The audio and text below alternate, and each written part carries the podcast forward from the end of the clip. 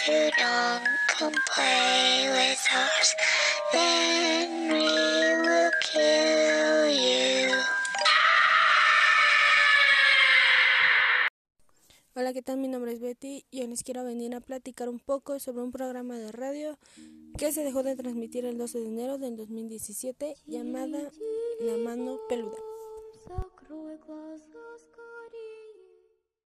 La Mano Peluda fue un programa de radio que se transmitía desde México para el mundo, el cual se basa en la difusión de relatos de radio terror. Fue transmitido por Radio Fórmula. El programa inició el 13 de agosto de 1995 y fue creación de Mario Córdoba. La Mano Peluda deja de transmitirse luego de 22 años al aire. Con más de dos décadas al aire, el popular programa de terror se despidió para siempre de sus oyentes. Hoy fue un día funesto para nosotros. Nos dieron a conocer, luego de 22 años y casi 5 meses de duración, que la mano peluda llega a su fin. Agradezco al universo peludomaníaco. Muchas gracias por haber estado con nosotros, expresó el jueves por la noche su locutor Rubén García Castillo.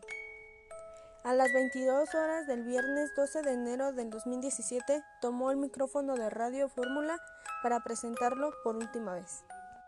Y ya que sabemos un poco sobre qué fue la mano peluda, quisiera contarles sobre una de sus historias más impactantes que tuvo la mano peluda, que es el caso de Josué. En el 2002, la historia de Josué Velázquez se volvió una locura entre los fanáticos del programa de radio. Josué se comunicó con el fallecido locutor Juan Ramón Sáenz para contar sus acercamientos con las artes oscuras, pactos demoníacos y su encuentro con el diablo. Este caso es muy interesante ya que se rumora que el caso de Josué provocó la muerte del locutor Juan Ramón. Juan Ramón tenía alrededor de 40 años cuando se contó la historia y era una persona muy querida por su público. Josué tenía 21 años cuando contactó a la cabina de la mano peluda.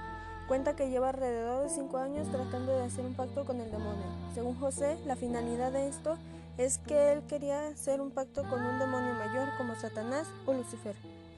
Cuenta que cuando tenía 14 años su familia entró en una crisis económica muy severa, donde perdieron todo, y la intención de él fue buscar opciones para ayudar a su familia. Así fue como encontró un libro de brujería donde decía cómo contactar a un demonio llamado Lucifugo Rofocale. Un rey de los demonios denominado Lucifugo Rofocale está encargado del gobierno del infierno. Ahí decía que si se logra pactar con ese demonio se podría obtener lo que quisiera, incluso bienes materiales. Josué empezó a informarse más, contactó con brujos e incluso aprendió latín, griego y hebreo antiguo para poder entender los diversos textos de brujería real. Un día encontró un escrito en hebreo donde decía la forma más fácil y o práctica para contactar a Satanás. Entonces Josué empezó a orar y a orar, pero no encontró respuesta alguna de este ser, hasta después de poco más de año y medio. Según Josué, en un acto desesperado donde se llegó a cortar las venas como parte de un rito hasta que dicho demonio se le apareció. Josué lo describe como una persona muy alta y negra. Dice que cuando se le apareció, se sentó al lado de él, en donde Josué le preguntó que quién era, y él muy tranquilo le respondió, ¿no que me querías ver? Dice que desde entonces lo acompaña. Él le dijo que necesitaba hacer un ritual con otras seis personas para que empezara a recibir cosas. Él le pedía que hiciera diversas cosas y Josué lo obedecía. Pero llegó un punto en el que Josué se rebeló y le dijo que ya estaba harto que él obedeciera, pero que no recibía nada a cambio. Dice que encontró un libro donde empezó a las 10 de la noche a contactar a diversos seres y a las 2 de la madrugada, como ya estaba agotado, se fue a acostar donde dice que encontró a su madre inconsciente siendo atacada por un cerdo parado en sus dos patas. Josué le dijo al cerdo que se detuviera, en donde el cerdo le respondió que quería hablar con él. Entonces dice que el cerdo lo llevó a una cueva, en donde vio cómo el cerdo se convirtió primero en hombre y por último en mujer.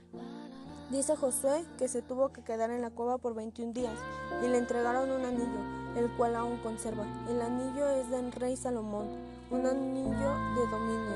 Este anillo le dijeron que iba a ser como si siempre estuviera acompañado por seres y podría pedir lo que quisiera, pero le dijeron que para que conservara el anillo tenía que sacrificar a uno de sus seres queridos.